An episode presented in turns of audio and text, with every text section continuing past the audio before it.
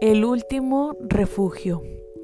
La rata percibe luz, olfatea, sabe que nada le depara en esa casa encendida, aquel noctámbulo que la recibe con espantos, amenazas, palos y veneno, pero harta está de las expediciones, los escapes, las cordiduras, las caídas, el cansancio de roer, roer y roer, y las batallas con otras ratas, las cicatrices que no curan, que la desgarran o contaminan.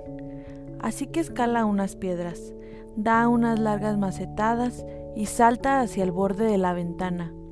Contempla. Adentro está su Redentor, quien la liberará de toda pena. Se ejercita, lee, ordena, controla el espacio, rechaza cualquier invasión del miedo. Convencida, extasiada, la rata se apresta a colocarse por las celosias entreabiertas. Sabe que sobrevendrán minutos o días de adrenalina.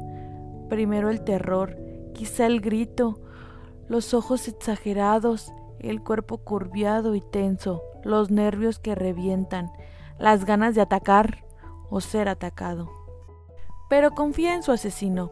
Concebirá una estrategia para matarla, por más que la rata se oculte entre las patas de la mesa, rendijas de cocina, fregaderos, el digno habitante la ahogará, la destripará, silenciará su naturaleza abrumada.